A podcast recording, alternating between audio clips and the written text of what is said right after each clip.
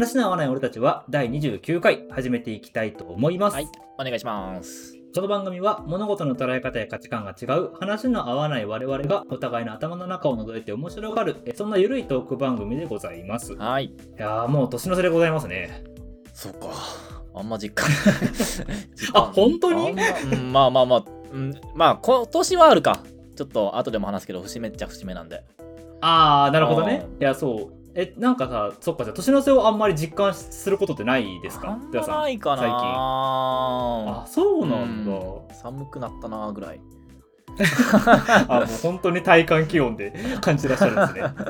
なんか自分なんかはさ、あの結構年の瀬の終わりを感じる出来事として、うんうんあのゲームオブザイヤーがああ、はいはいはいはいはい。のは、はい。あ年の瀬だなって感なるじがしたんですよ。ほどね。はい。いや、うん今年はスマブラないから見てないわ。あもう本当にそこだ。いや、毎回知ってる？スマブラゲームオブザイヤーのたんびに新キャラ出してたのよ。あ知ってますよ。それはだってお祭りだからね。でもね、あの去年のあれあの金ハーの段階ですでに全部のキャラクターをそうそうそうそう発表したってことになったからってことだよねそ。う、見てないわ。あ、そうなんだ。見てないあじゃあ今年な何のゲームが受賞したかとかあ、知らない？知ららない。なんなの今年。あ、そうなのか。あの今年ですね、ゴッティを受賞したのがうんエルデンリングなんですよ。ああ、はいはい。あまあまあまあまあ。まあまいやでも でもエルデンリング1月発売ですよ。あ。ああ、確かに、そっか。すごいね。まあすごい、なるほどね。うんはいはいはい。なるほどね。そうまあ、ご存知ない方にあの説明しますとエルデンリングっていうのは日本のゲームソフト会社でフロムソフトウェアという会社が、えーと開発したゲームなんですけど、あの割とねフロムソフトウェアって結構人数も少なくて、うん。そのゲーム業界の中ではあそうなんだ。そんな中で、うんうんうんそうそうそうそう割とね小規模の会社なんですけどへえ。その会社で、えー、と作られた日本のゲームが世界で今年一番のゲームだとうん。いうことになりまして、そうそういわゆる死にゲーというジャンルでオープンワールドっていうのを 確立したで私はちなみにやってクリアはまだできてないんですけどあ、してないんだ。1月発売でクリアはまだできてないです くっそむずい、まあなあ、あれは。うん、本当に。時々やってはね死んでるずっと、うん ですけどいやそうこれが受賞したんですよ、へえ、おめでとうございます。なんかもうちょっと日本のメディアとかで取り上げてもいいんじゃないかなと思って去年なんだっけ？去年が、えーっとね、なんだっけな、ゴッドボーだっけ？ゴッド・オブ・ウォーか。じゃないかな。へえ。ちょっと、あの、今サクッと調べてるんですけど。やっぱ外と日本。あ、違うえっとね、去年のゴッティ、It Takes Two だ。It takes two？あの、二人でプレイする、あの、夫婦が人形になっちゃうやつね。ああ、え、えあれ？そうなの？あれね、去年のゴッティであす。、そうなんだ。へえ。うん。はあ。え、でもね、これはね、割と、しかもこれインディーの会社が作ったゲームだよね。そうだよね。なんだけど、うんでもこれめちゃくちゃたわかるんだよね。確かにっていう。へえ、そうなんだ。納得感ある。うん。すごいゲームだよ、これは。おうおうおう割と、まあ、今回のソフロムソフトウェアのエルエルデンリングもそうなんだけど、割とゲーム業界だと結構ね、小さい会社というか、大規模じゃない、大企業じゃないところが結構取りつつあって、はいはいまあそれはすごくね、あの、クリエイティビティに送る賞っていう意味では、うんあ、なんかで、しっかりできてるゲーム賞だなって思ってそうだね、う。そうだね。ちゃんとうんゲームとしてね、評価されてるってことだもんね。そうそうそうそうそうそうそう。で、あの、まあ、ゲゲームオブザイヤーって毎度さっき、あの、ドヤさんが、えっと、スマブラのトレーラーが出る、うんうん新キャラのトレーラーが出るよねっていうことで言ってたけど、うん今年も結構新作のゲームのトレーラーっていうのがたくさん公開されまして、まあ、FF16 の新しいトレーラーも出たあ、んですけど、本当やべ、見てない。うん見よう。うん。ぜひぜひ YouTube で多分上がってるはいはい私が一番テンション上がったのはね、なんとデスストランディング2マジ？出たんすよ。あ、そうびっくりした。へえ。え、話、嘘やろ？ってなった。い話完結してないの？や完結してるよ。だよね。全然完結してるのよ。へえ。えあれ続きあんの？ってなって、あの、もう、びっくり仰天しましたね。へえ。うんその時心臓がちょっと高鳴りすぎて止まるかと思いましたね。いや、いいよな。ワクワクするよな、やっぱ。ワクワクはしましたね。まあ、あと、ネット上では有名なのが、あのプロムソフトウェアがうん6年ぶりに、あの、アーマードコアっていう。ああ、はいはいはい、続編ね。うん。あれ面白くてさ、うんツイッターでアーマードコアがトレンド入りした時に、うん集団幻覚っていうのが一緒にトレンド入りしたんだよね。いや、あれは、ね、コアなファンがずっと待ってたらしいですからね。プレイステーション3が最後かな。3あのアーマードコア5。すごい。うん。で、しかもそれが、あの、ゴッティを今年取ったエルデンリングで取ったフロムソフトウェアの待望の新作、うん。エルデンリングの次ですよ。うん。が、まさかのアーマードコアっていう。いやー、すごいなうん。それもね、すごかったですよ、会場の盛り上がり方。そうだろうな で、やっぱこう、ああ、やっぱ年末のお祭り、こう楽しいなと思って見てたんですよ、私は。うん。というわけで、あの、今回テーマなんですけど、うんあの、ゲームオブザイヤーにかけまして、今年のうん個人的な〇〇オブザイヤーをちょっと聞きたいなと思いまして、おー、いいね。ちょっとあのトークしていこうと思います。じゃあ先にちょっと私うんの〇〇オブザイヤーを紹介したいなって思うんですけど、はいはい前から言ってるように私映画見るの大好きじゃないですか。で、映画好きの間では毎年自分ランキングつけるっていうのが。ツイッター上で結構流行るじゃないですか。うんうん多分見たことある人多いと思うんですけど。で、今年私大体劇場で新作っていう風に限って言うと、うん旧作でリバイバル上映されたものを除いて言うと、うん大体80本ぐらい見てるんおー、です、すげえな、ほんと。ね。週2、3本ぐらいの計算なんですよ、大体。うんうんうんその中で2022年のベスト何かなっていうのをちょっと考えてみたんで、それを発表しようかなとおー、いいね。で、ただね、同着なんですよ。決められてないやん。あ あのね、これは、あの、だから、本当に日によって変わる。体調によって変わる。ですけど、うんあの、両方ともこれが12月公開の映画でした。おー、ほう、うん。ほ1本目が、多分話題になってるんで、土屋さんもタイトルは知ってるでしう。ょ。うん。え、ザ・ファースト・スラムダンク。あー、はへえ、へえ、え、ちょっと意外だわ。見たの？あそう？そもそも見るんだっていう、そこからなんだけど。えっと、そもそもね、うんえっと、これの話をするのは、まず私はスラムダンクは原作知らないし、アニメを見たことないです。うんで、井上武彦先生っていう人が原作者なんだけど、で、かつ今回の映画の監督もされてるんだけどね。はあ、原作者が？そう、原作者、漫画の原作者がそのままアニメーションのうん。脚本と監督をやられてるへえ、へえへえ。んだけど、あの今作だから、武彦さんの、んえっと、漫画は僕は、えっと、バガボンドと、あとリアルは読んでるんですよ。え、バカボンドとスラムダンクって一緒なの？うん、そうだよ。えー、知らなかった。へえ。あのね、スラムダンクの後に連載した漫画がバガボンンド。そうなんだ。ド。全然作風違うけ違ど、ね。うね。うん。まあ、まあの絵は同じなんだけど、うどっちも読んでないけど。絵とキャラクターは結うん。構、あのそうそう同じなんだけど。で私はあの中学時代に、うん。あの父親と一緒に初めてうん。単行本として集めた漫画が、えっと、バガボンドなんですよ。ほうほうほう。私の漫画デビューそこからなんですよ、へえ実は、うん、ワンピースとか、うんナルトとかじゃなくてバガボンドからなんですよ。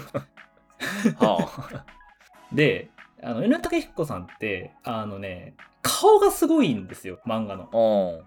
セリフとかモノローグじゃなくて顔の表情であのめちゃくちゃそのなんていうかなキャラクターの情感を表現してくれる作品が多いんですね、特にバガボンド以降はそうなんだけど、うんうん今回の「ファーストスラムダンク、うん。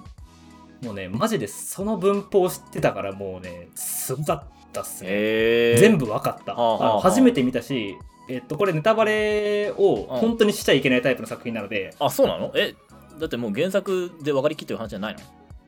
あのねどこを映画にしたのかっていうのは割とすげえネタバレなんですよ。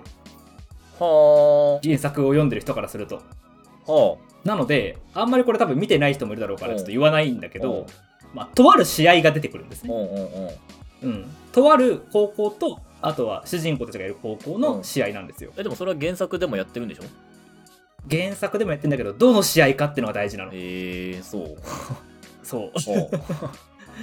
そうそうそうそう。うんう。んそのとある試合を、う。あのー映画として描くんだけうんど、さっき言った通り表情とかドラマっていうのはうん。完全に井上貴彦さんの漫画を読んでるかのようだったし、うんうんうん。かつだその一方であのね試合シーンが本当にすごかった。作画がってこと？えっとね CG のアニメーションと手書きのアニメーションおう。の合いの子みたいな感じで作られてるんです。へえだからなんていうかな。動きとかアニメーションは CG で作ってるんだけど、うん。あのね線の感じとかがめちゃくちゃ手書きの線なんですよ。はあはあはあ。だからなんかね本当に漫画が動いてるって感じ。へえ面白いね。面白い。めちゃくちゃ面白い。しあのね、これは多分ね、本当アニメーションとか実写とか踏まえて唯一無二だなって思ったのが、バスケットボールのルールを、ああの、本当に体育の授業レベル知ってたら、うん。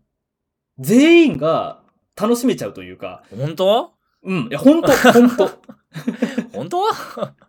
や、これ本当なんですよ。へぐらい、うんその、アニメーションの中で、そんなにもリアルにバスケットシーンをうん描けた多分映画ってこれまでないんじゃないかなっていう。ーうんうんうんで、リアルであると同時に、うんうん。うんしっかり興奮もできる。うん。しうんあの、例えば、そのプレイで、ラフプレイとかあった時になんでそのプレイがダメなのかっていうのも動きで全部わかるのよ。ああ、なるほどね。はいはいはい。そうそう。あるいは、敵側の、あの、とある、そのディフェンスがなんで怖いのかっていうのがわかるのよ。あ、このディフェンスだから強えんだって、そういうのがね、絵でわかるように作られてるの。へちょっと度肝抜かれまして。え。へえ。これ12月初旬公開なんですけど、うんちょっとベストワンに食い込んできたっていうところなんですよ。なんかでもあれだよね。声優が違うかなんかで、ちょっと、わーってなってたよね。えっとですね、うんあの、公開前のファンの、えっと、表っていうのは割と悪かったんだよね。そうだよね。そうだよね。声優が変わったりとか、うんうんうんあとアニメーションを作る人たちが、なんかファンにとってみたら違うでしょっていうようなことを発言したりとかして、うんうんうんで、あ、これは燃えるねっていう風な前評判だったんですよ。はいはい。あの、蓋開けてみたら、あの、全員が絶賛っていう。いいやつや、それは。それはいいやつや。あの、唯一言えるのは、もっと試合のシーンが見たかったっていう。へえ。うん、いやー、あの、すごかったですよ。本当に唯一無二の作品を見せてもらいました。井上先生ありがとうっていう。なるほど。ちょっとそういう作品だったので、これをまあ、さも2022年の第1位になるんですうんうよ。んうん。ただ、えっ、と、同着で、到着で。うん。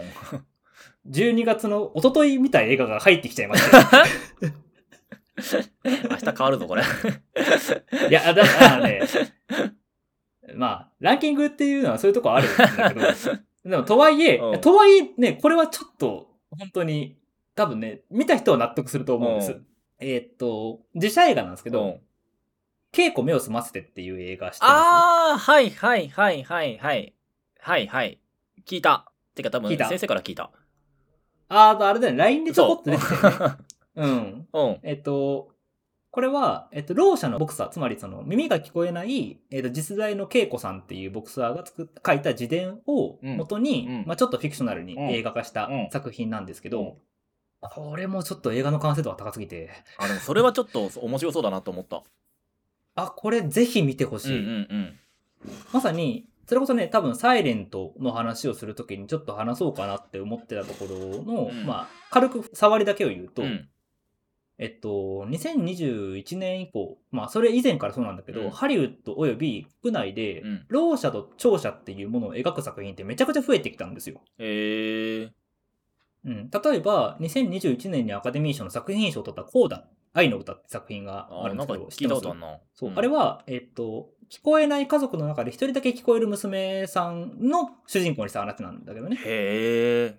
そう、その人が、あの、親に、親とのその確執の中で、うんその歌っていう親には絶対理解できないもの、道に進むって話なの。はあ、すげえ。へえ。うんこれ多分、ドヤさん、それ音楽とか好きだし、歌っていうものが好きだから、うん見たら多分思うところがあるだろうなってなるほど思うんううんし、Amazon プライムで今配信されてるので見てほしいなって思うんだけど、はいはい。そう、コーダって作品が作品賞を取って、うんそれ以外にもあの日本で多分話題になってるのがドライブ・マイ・カーってあった。じゃないですか。作品賞にノミネートされたっていう。うんうんうんそれも実はね、ちょっと手話の描写が出てくるんですよ。あ、そうなんだ。うんうんうんうんへっていう風え。に、うん。あの本当ね、いろんな作品で手話っていうのが当たり前のように出てくるようになってきたんです。うんうんうんで、そうした中で、あの、で、でその流れの中できっとサイレントっていうドラマが、あの、確実にあると思うんですねはいはい。で、だからその一方で、割とそのドライブ・マイ・カー以降、その批判というか、一個の捉えなきゃいけない視点として出てきたのは、うん聞こえないっていうことで、感動ポルノ的に描くのはどうなのかっていう視点。そうな。そう、聞こえないことでそれを弱者的に描くのは、それを救うみたいな話になるのはやっぱ違うじゃんって話になるわけで。うんうんうんあるいはそこの解像度があまりにも低すぎるのは、やっぱ文化投与じゃないかっていう視点も、うん意見も結構出てきてるんですよ。うんうん。うんで、そこもものすごい分かるし、めちゃくちゃ大事な視点だなって思ってる。うんうんうんっていう上で、あの、稽古目を澄ませてがどうだったかっていうふうに言うと、うんあの、稽古は耳が聞こえないっていう、うん。えっと、特性は持ってるんだけど、うん。そこは、あの、彼女の一個性であって、うんなんていうかな、取り上げて問題としては全く描かないんです、この映画。なるほど。うん。耳が聞こえないからこそのそのこ困難とかうんではなくってことね。もちろんそういう面うんがちょっとだけあるとか、それは全くないわけではないんだけど、でも彼女の生きてる上うで、ん彼女が生きる上での壁はそこにはない。うんうんそうじゃないところにしっかりドラマがあるとうん。いうふうに描けてたんですよ。うんうんで、その視点だけでまずはすごかった。うんうんうんその、コーダから始まったというか、まあ、コーダ以前から始まってるそういう流れの中で、あ、今の多分最高到達点ここだなっていうのがわかる。うんっていうのだけでもすごく改善したし、うんうんかつ、なんといっても映画の作りというか、うん全部のレベルが本当に高いんだよね。うんうんうんうん音の演出とか、えっと、音楽がないんですよ、ほとんど、この映画には。はあバックグラウンドで流れるあれもないの？そうそうそうそう。で、逆にじゃあどうなってるかっていううんえっと、もちろん聞こえない人には、あの、その、さその、なんていうか、音は聞こえないわけなんだけど、うん聞こえる人たちが見るとどうなるかっていうと、うん街の音とか、うんそこで流れてる、その、街とか、えっと、稽古の周りの音っていうのが、うん多分強調されて描かれてるんだよね。ね。だから、なんていうかな。稽古が目を澄ませて、うんえっと、試合をしてる中で僕らは勝手に耳を澄ませてというか、耳と目を澄ませて、うんその映画を、に引き込まれていくような作りになっている。うんうんうんこれは本当になんていうかな。映画としてその、要は、こう思ってくださいっていう風にはしないんだよね。うんうんうんこういう風に感情を持っててくださいねっていう誘導がほとんどなくて、うんだけど、ドラマとしてはしっかり理解できて、うんなんなら私は、なんていうかな。あの、未だに、あの、これだけ言葉にする私が、あの、なんでこ言葉に、ってか、なんで泣いたか分かんないところで泣いてるっていう。あれ？あそこなんで俺泣いてんだろうって、本当に分かんない部分で泣いてるんですよ。でそれは本当に感動ポロン的な感動じゃない。そうなんだよな。う。うんん。あの、そこが本当にすごい。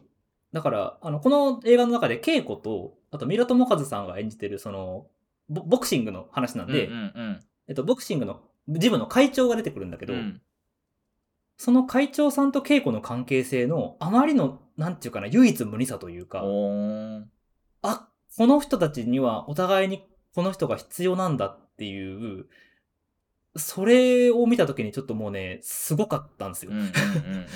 うんそれは聞こえる聞こえない一切関係ないの。うん。うん本当に。で、別に聞こえないことをコミュニケーションの障害的な感じでメタファーとしても扱ってないし、うんうん。あそれはって意味でうんあの、これはちょっと現在の一番そういうことを取り扱った映画の中では到達点だし、うん普通にそれ取っ払ってもめちゃくちゃすごい映画だうんうんなっていう。うんうん。ので、あの、稽古目を澄ませてもうめちゃくちゃおすすめでございます。いやーそうそこ難しいんだよね題材としてさなんだろう、うん。まあ、言い方ちょっとあれかもしんないけどさ題材にしやすいというかさそういうなんだろううんうん壁を乗り越えていく物語みたいなのはさすごく作りやすいんだけどさそう、ドラマチックね。そうそうそううん。だからそれを見てさ受け手側がさあなんて大変な思いをしてるんだろうこの人たちはってなるとさなんか全然違うんだよねだから、スズメの立場にの時にもちょっとそういう話したじゃない？うんうんうんそうじゃねえんだよなそうエンそうエンタメってどうしてもそういう風に見えてしまうじゃない？っていうところはあるんだよね。うん。もう作り手にその気持ちがなくてもどうしてもそうなっちゃうんだけどそう、だからそういう意味では、稽古は、てか多分作り手って主にそういう風に、特にこういう題材においては、うん。サイレントもそうだと思うんだけど、うん。本来思ってほしくないというか、そういう風に思わせたくて作ってるわけじゃないと思うんだよ。そで、それを、どのぐらい頑張ったりでもそう見る人はいるわけう、で、うん、で、そんな時に、多分、なんていうかな。大切なことって、それを、いやでもこう見えたじゃん。そういう風にも取れ、受け取れるじゃんっていうことを作り手側が受け取って、そこでコミュニケーションが起こっていることが一番大事だと思うの。ああなるほどねうん。っていう意味で、そういうもので、そうやって結局表現ってこう、新しいものになっていくし、うん社会の価値観も新しいものになっていくと思うから、んんそういう意味では、本当に今の一番高いところにあるのはこの作品だと思う。うん。あの、これは世界を見ても日本を見ても、うんすべてにおいて多分この作品が一番そこに至ってうんうんると思う。うんうんうん。ので、あの、稽古も同着1でございます。へえ。はい。なるほどなっ。ていうところですね。はいはい。ちょっと話しすぎちゃったから、もう、あの土屋さんのターン。はい。じゃあ、えーっと、俺のは、そうですね。まるまるオブザイヤーだと、まあ、イベント、イベントかな？うん。個人的な。おー、うん人生のイベントオブザイヤーそうそうそう、イベントオブザイヤーが。がありまして、えーっと、うんはいはいはい。先生を辞めますっていう。あやめちゃうんすね。はい。あらららら。はい。あの、転職を決めまして、はい。もう本当ほぼ突発、9月ぐらいに、あそうそううんうん。あのーずっと行きたい、やりたいと思ってた NPO 法人がありまして、うんうんうん。そこで仕事できたらいいなと思ってた NPO 法人があって、実は去年も同じところを受け、声かけてみたんだけど、そのちょっと店員がもう人数がいっぱいなんで、今は募集してないですみたいな感じで断られちゃったところが、うん。なんと今年も募集してて、1人。おーっと。見つけた瞬間に声かけて、うんうんほぼ即歳で決めてもらって、おうお。ん、なんで1ヶ月で全部話を終えるっていう転職から 新しいとこ見つけて再。試験まあ試験っていうかただ話しただけなんだけど。ちなみにそのそこってどういうなんていうか場所なんでしたっけ？そうそこはねあのーまあこの前からちょくちょく出てる何かしらみたいなところかな。居場所づくりですね。もうちょっと例えばなんていうかちょっと。どういう人を対象にしてるかって詳しく言えたりする？そうね。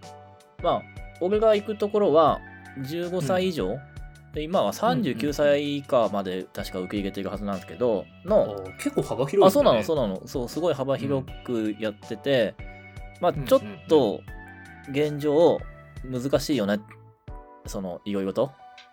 ハンディキャップ。なんていうか社会の中でそうそうそうそうそう。生きていくことが大変だよねそうそうそうそうそう。自分にハンディキャップがあったり、うん。うんうんあの自分じゃないんだけど家族がちょっと大変な状況だったり、うんうんうん。まあ、そうじゃないにしてももう全然学校行ってなかったりとか、ああなるほうん、っていう人たちどの居場所を作ってる NPO 法人があって、うん。うん子供向けのとこもあるんだけど俺が今回うん。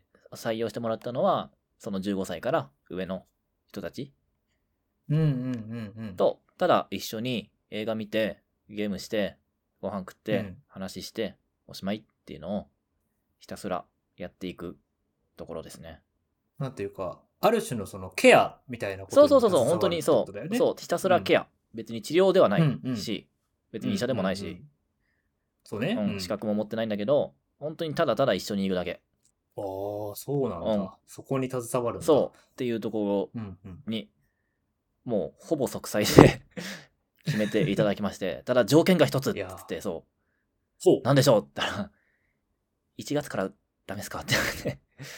ああなるほど。1月からっていうんで、じゃあ、ちょっと学校と話し続けてきますっつって、学校側にものすごい無理を言って、うん、あの、普通ないんですよ。年度途中なんで。学校の先生って、そう。ね、普通ね。そう。うん、3 3月月の離任式そうそうそうそうそう、ん。なんで、で、契約もそうなの。まあまあまあまあそうなるでしょう。うん。なんだけど、本当に申し訳ないんだけど、ちょっとやらせてくださいっつって、やめましたね。ああそうなんだはい。ちなみにそのいつぐらいからさ、うんあの学校の先生なそっち行きたいなっていうのを考えてたんですか？あ、でも最初からよ。あー学校の先生始めた始めた時から。う んうんうんうん。ああなるほどねうん。学校の先生はもう合わないだろうなっうんて思いながら始めたところはある。ああ正直。そうなんだ、多分ラジオ的にはあんまりその先生が合わないみたいな話って多分してないかなとあそ思うんだけどさそうだかもね。うんうんうん。うんどの点が一番ドヤさん的には違うなってなったんですか？一番違うなって思ったのはそうだな。なんだろう。その、どんどんどんどん、うんうん。い言い方ちょっと怖いんだけど、切り捨てていくような仕組みになってるのが、すごく苦手で、おー切り捨てていく、うん、っていうのは、うん。もう義務教育の段階からさ、うんうん自動的に学年は上がっていくじゃん。うんうんうんうんうん。けど、なんか難しい子もさ、なんだかんだ上がっていくじゃん。あー、確かにそういうとこある、ね、あるじゃんうん。でさ、内容も全部そのまんまじゃん。そそのエスカレーターじゃん。うんうんうんうん。あらうんなんだろう。例えばだけど、え、分数の割り算全然わかんないんだけどっていう人も、うんまあいいから次の学年行くよって言って、じゃあ分数の割りうん算できること前提の話をしますねって言って、いやだからわかんないんだって、みたいな。うん。じゃあ、しょうがないよね、みたいな。そんな感じで、どんどんどんどん、なんだろう、脱落者が出ていく仕組みだなって実はずっと思ってて、この学校というシステあーなるム。ほどね。うん。うんうんうんで、かつ、そ、の脱落者に対して、ケアがあまりにも少ないというか、ああ、それは確かにそううかもんな、かなっていうのをずっと思ってて、うんうん。そう。どうしても俺はその、なんか無理なんだよねって。別にその勉強だけじゃなくて、例えば社会的なスキル、うんなんか人と関わるのが難しいとか、うんうん。あるいは本当にそれこそその子が原因じゃなくて、その家庭的な要因とか、なんか凸凹があったりとか、そういう理由で、そのエスカレーターに乗り損ねちゃった子たちに対し、て何も、なんか、何もっていうとちょっとひどいかもしれないけど、やってる人はもちろんいるんだけど、先生としては、そうそうそうう。そうそう、学校っていうシステムの中じゃ、ちょっとできることがあまりにも限られてる。しけど、なんだかんだ投げちゃっちゃってるみたいな、そこはすごくモヤモヤしてて。ああ、だから、なんていうか、土屋さんの仕事としては、本当はそういう子たちをこそ、なんていうか、向き合っていきたいのに、うん学校の先生である以上、そうじゃないところを求められてしまうというか、そうそうそうそうそうそなんかそのズレがやっぱでかいなって感じたっていそうだねことなのかな。うんうんうんう。けどまあ、なんだろう。何も知らないで言うのはちょっと違うじゃん？ああ、なるほど、ね。ってのはあったのでそ教育とか、そうそうそうそうそういうところを何も知らずにそこ違うだろっては言えないよねってそう。そうそうそう。だから、まあ N 数1でも、いやらないよりはいいだろうと思って。まあ一種のフィールドワーク。そうそうそうそうそうそうそ う。んうん、うん。かな、そう。で、実際入ってみて、まあやっぱきつそうな子がいるなと。おーうん現場で見てみてやっぱそう思ったんだ。うん、いるなーっていうのはすごく感じたかな。ううんうんうんうんん。で、やっぱそれは先生って立場ではどうにもできなかったんだ。うん、ちょっとね、いろいろやろうと思ったんだけど、うん。ちょっとうまくいかなかったな。少なくとも今の俺には無理だったかな。ああ、そっかう。ん、難しかった。ね、中にはその先生立場を多分保ったままそういうところに挑まれてる方も結構いらっしゃるなとは思うんだけど、うんうんうんうん。土屋さんはそうじゃない選択をしたわけだよね。そうだね。ううん。まあ、それはシンプルに多分、俺のうん。精神衛生上っていうのがでかいんだけど。ああ、だから、まあ、そっか。俺のその仕組みっていうものを、だから分かって以上、ここに居続けることは自分がしんどいっていそうそうそうそうそう。あの、ああすごいね、そう。そこ、言い方あれだけど、大事にしてて。うん。あのうん、いや、でも大事、すそうごい大事なことあのね、だと思う。俺がうんい幸せじゃないとね、続かないんだ、これ。や、それは本当に、仕事全部そうよ。そう。うんうんうん。そうなのよ。本当にそう。そう。だから、ちょっうん。とね、いや、何人かね、心残りはあるんだよね、正直。ああ、んそうなんだ。ある。すげえあるんだけど、申し訳ないけど、ちょっと違うところ行かしてもらいますって感じかな。おー、なるほどね。いや、でもまあ、そうね、仕事をするっていう上で、やっぱ、やれることとやれないことってさ、うんその、お仕事をやってると、その、お仕事って結局なんかさ、仕組みの中で成り立ってるじゃないですか。あのいわゆる大きなシステムの中で。うんうんうん。で、その大きなシステムに何か自分に合わなかったりとか、うんいや、ここ違うでしょって思うところがあっても、うんシステムとしてそれが動いちゃってる以上、なかなか下から声って届かなかったりするいよね。や、そうね。うん。やっぱりそういう時に、うん。なんていうかな、そのシステムの外に出て、外からだったら声は出せる時があるあると思って、うんうんうんそういう時に外に出るっていうのはめちゃくちゃ大事なことだなっていうのは自分も結構思ってて。うーん。そうね。そう、だから、なんだろう。いや、うん。結構派手な喧嘩もしたんですけど。いやー、下手くそだったなー。ダメだな。あれはやんない方がよかったな。まあでもうん。でもね、それを例えば、なんていうかな、その、そのシステムに一見、なんていうか寄り添ってるように見えて怪獣していくみたいなうまいやり方、親さんできないじゃないですか。そうなのよ、そう。もうね、ほんと、もう自分がそうなの。自分がね、うん合わんのよ、この社会。うんうんうんうんそう現状の社会に自分が合わないから嫌なってのもあるんだけどね。でもやっぱその、だからこそ、ドヤさんだからこそできることというか、そうそう。そうドヤさんの視点ってかもね私個人としてはめちゃくちゃ大事だと思ってて、うん社会において逆に、なんていうかな、あんまりドヤさんほどそこ大事だよねって言ってる人俺、ドヤさんほどのレベルはあんまり見たことがなくて、あうん。ある種の、まあ、優しさという風に表現すると、うんうん。そこの優しさがあれば、もっと、なんていうかな、良くなるんじゃないかなっていう、うん勝手な願望をうん土井さんに預けているところは 少なからずある。そう、いやでも本当にね、そう、な、どう押せばいいかが本当にわからんね、これは。まあ、だって、敵が兄弟だもの。な、なんか違うじゃん。少なくとも、あだあわか 100, るよ100点ではなうんいじゃん。そうね。うん。そう。で、なんか70点だからまあ一緒みたいな。うんうんうんいや、その残りの30点がやばいよっていう。だから、なん多分ゆ人から見ればきっと土屋さんの、その、100点じゃなきゃいけないじゃんって思想思考というか、うんあれって多分一種の理想主義でしょっていうふうにも思われちゃうんだそうだよねね、きっとね。うんうん。だけど、でも理想掲げないとさ、社会って明るくならないからさ。そう。うん。いや、そう、少なくともな71点にはしようよみたいな。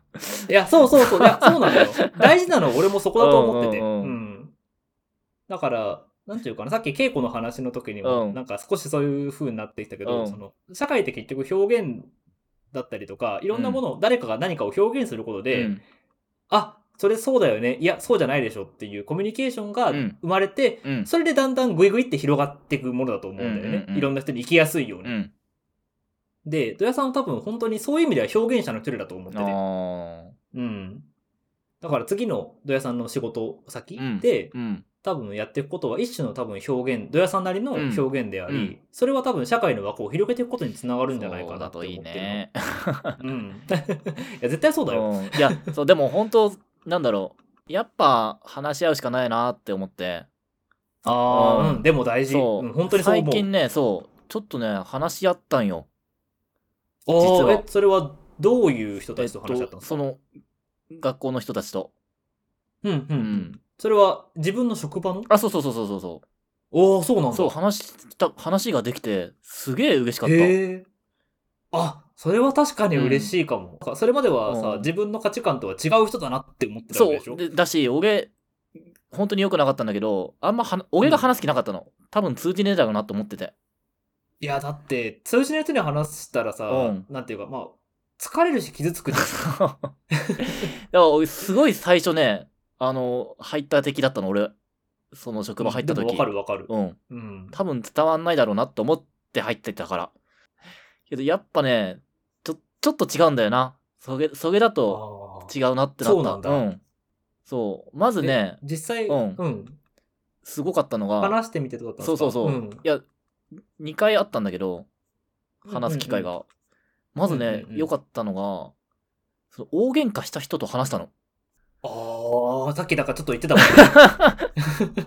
大喧嘩した人が、と話す機会があって、テスト作ってる時に、へえ。ちょっと途中でやめちゃってすいませんね、みたいな話をしたのね。うんうんうん。そう。で、面白いんだよ。だから、全然理解できないんだけど、でその人、うん。なんだろう。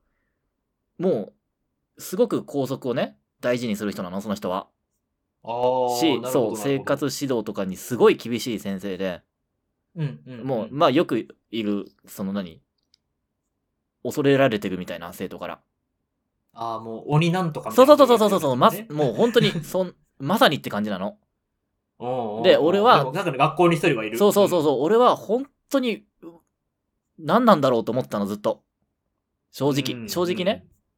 うん。そう。で、俺は、そう、ここ辞めて、ちょっとこうこうこういう感じのことをやろうと思ってるんですよ、みたいな話をね、テスト作りながら話してたのよ。はいはいはい。そう。そしたら、その人は高校時代ね、その人もやっぱりめちゃくちゃ厳しい学校にいたんだって。ほうほうなんかそれがめちゃくちゃ今になっていい思い出になってると。そう、うんそう。で、どうやってその厳しいやつらの目をね、かいくぐって、ちょっといたずらしたりとか違反したりみたいなのも含めて、すごい楽しくて、今でも高校のやつらと集まって、お前あれで怒られてたよな、みたいなことで盛り上がるんだとか、うんうん、で、逆に今自分が教師になってもう10年ぐらいの人、ベテランなんだけど、うんうん。その自分の教え子とかにあった、あった時に出てくる話題も、あの時先生にああいうことで怒られましたよね、俺みたいなことが一番盛り上がって、うんそう。それが、すごい、俺には合ってるみたいな話をして、合ってる？そうああ、ああ、あ俺全然逆っすわっつって笑ったんだけど あ、俺全然逆ですね、そしたらっていう感じで、ななんだろう。別に分かり合えてはないんだけど。う。でもなんか、なんていうかな。理解ができた感じがするよね。そうそうそうそう、な、なんだろう。知らんけど、あ、そうってなったの。うん。うんうんうんうんでもこれすげえ大事だなと思って。いやー、うん、すごすごいな。いや、それ、うん全然俺違いましたね、みたいな。俺の学校、下駄履いちゃいけないぐらいしか校則なかったっすわ、みたいな。それだって、あんた頭いい学校だからでしょ、それ、みたいな話になって、まあまあまあ、みたいな。うんうんうん。そう、まあそこで終わっちゃったんだけど、けど、それは本当に大きな一歩で、俺からしたら。本当にそうだな。そう。ああ、そう。いやー、すげえいい話だな。そう。う。うん、全然意味わかんないんだけど、はって感じなんだけど。うん あ、うんそう、楽しいんだ。へーって感じなの。うんで、別に、そう、それは。は間違ってるもあってるもなくて、別にそそうね。れが、なんか、うん。その先生が言った自分に合ってるっていう。そう性に合ってるってことなんだ、ね。じゃあ、しゃあないじゃん、そう。そ、それが性に合うと、あ、いるんだと思って。じゃあ、どうぞって感じ。ああ、でも、なるほどね。いや、面白いね。そうなのようん。すごいね、これは大発見が一個あったのと、うん、もう一個は、今、非常勤講師、理科の非常勤講師が、うん。俺含めて4人で、うんうん。もう大大大ベテランの60過ぎのおじいちゃん先生と、うん。と、俺と、うん。うん。もうほぼ俺の同年代の女性2人の4人なのね。うん。うん。うん。で、その、ほぼ俺の同年代の3人組で、うん。夜中の7時まで、うん。その、教育のことを話せたの。へえ、そうなんだそ。普段から結構話をするのそのまあ人、割と話はするんだけど、なんだろう、うんそんながっつり教育についてこういう感じのことを思ってるみたいな話はしたことなくて、ああ、うんうんうん。それはぶっちゃけた話もできたのよ。すごい、すごいぶっちゃけた話もしたの。やっぱ、さっきの土屋さんはこう考えてるみたそいうなそうそうそうそうう。そう、やっぱうん学校のこのシステムって良くなくてみたいな、うん。そりゃしんどい子もいますよねみたいな、うんうんうん。そういう話がすごいできて、へえ。でなおかつその人たちにはある程度、そうよなってなったのよ。あ、そうなんだ。そうさんだけじゃなかったんだ。そうそうそうそう、それは本当にそう思うんうんううんみたいな感じになって、うん。うんうんうん。なんかも、もっと最初からやればよかったってなった。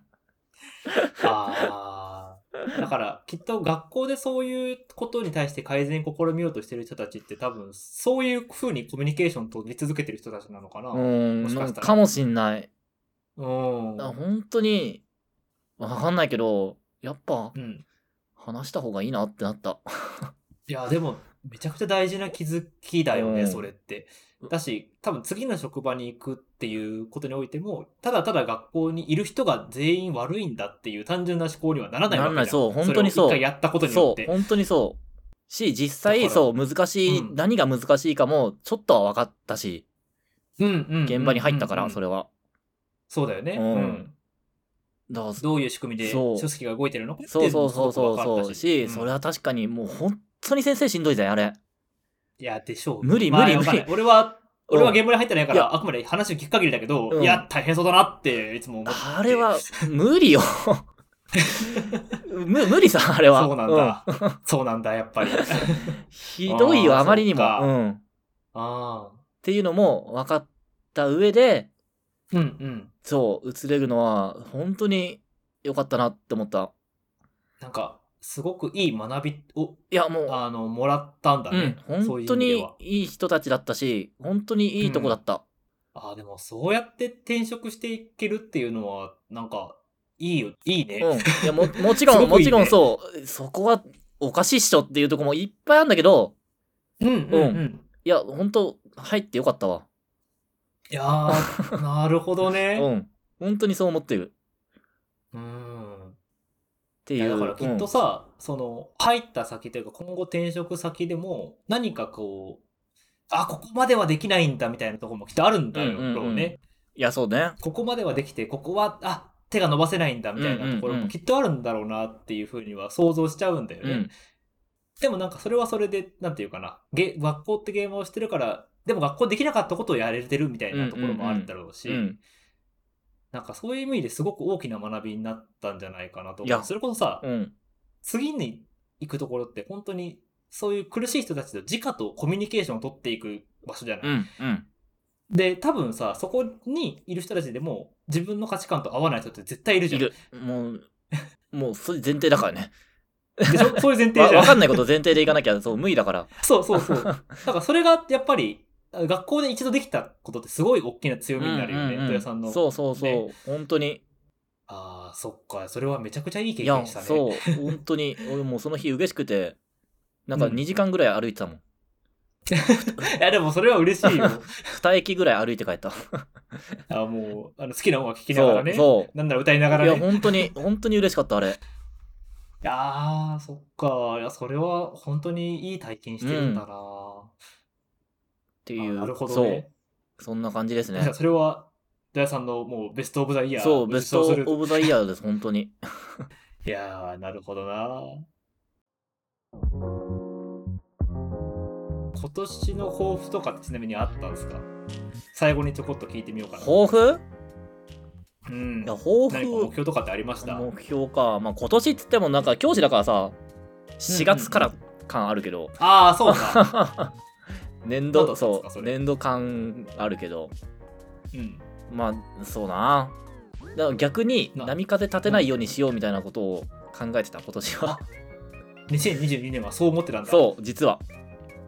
あーじゃあ、その抱負は全く逆の方向に行きましたね。そうそうそうそうそう。おー、なるほど。そう。ちょっとそう去年ぐらい大波乱だったんでいろいろと、うんそのねその喧嘩も去年なんで ああ、なるほどね。もう疲れたと思って今年はお,、うんもうおとなしくしてよと思ったんだけどうん。まあなんだろう問題とかをなんかね大事件が起きたことはないんだけどうん、そうすごく逆にそれがいい方に転がった感じかな確かにね、なんか本当人生の伏線回収みたいな感じだよね。ちなみに私あは、先生は、うん。今年の目標さ、うん。あの、これ言って恥ずかしいんだけど、自分を大切にするだったんですよ。おおほう。あのこれまでの人生、ずっと自分に夢中っていう生きてたんで。先生もね研究職からねぼちぼちですね。ね。まあ、あの来年サラリーマンになりうん、ますなりますからね。うん。うん。そう。で、本当にだからこの、この1年、本当にね、空白というか、うんある種の人生において多分俺初めてじゃねえかな。初めてモラトリアムだった。おおほうほうほうほうん。